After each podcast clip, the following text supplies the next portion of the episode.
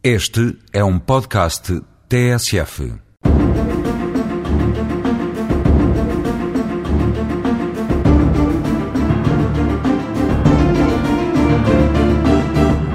Constata-se por vezes alguma incredulidade na opinião pública quanto à circunstância de determinada pessoa contra quem existiam indícios de prova para ter sido acusado ou pronunciado vir depois a ser absolvido em tribunal, sendo tal incompreensão geradora de sentimentos de desconfiança em relação ao sistema de justiça.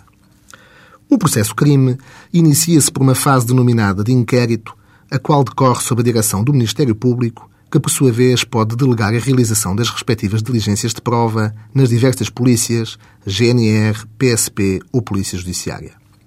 No fim do inquérito, após a conclusão da investigação, o Ministério Público faz uma de duas coisas. Ou acusa a pessoa ou pessoas investigadas, ou arquiva o processo.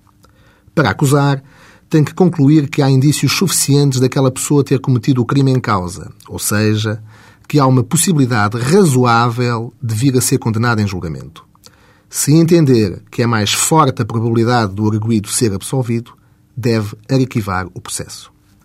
Após ter havido uma acusação, pode existir uma segunda fase processual a pedido do arguído, chamada instrução, na qual o processo vai para as mãos de um juiz que analisa se aquelas provas são ou não suficientes para levar determinada pessoa a julgamento. Todavia, também nesta fase, a da instrução, os requisitos de prova são os mesmos da acusação, ou seja, bastam indícios suficientes de ter sido cometido crime para que uma pessoa seja pronunciada o mesmo é dizer, levada a julgamento.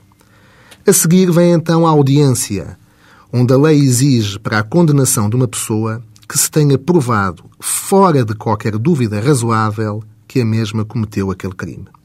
Como se vê, no julgamento já não basta a suficiência de indícios nas quais se fez a acusação ou se lavrou a pronúncia sendo necessária a prova efetiva, concreta, objetiva e fora de dúvida que o arguído é o autor do crime.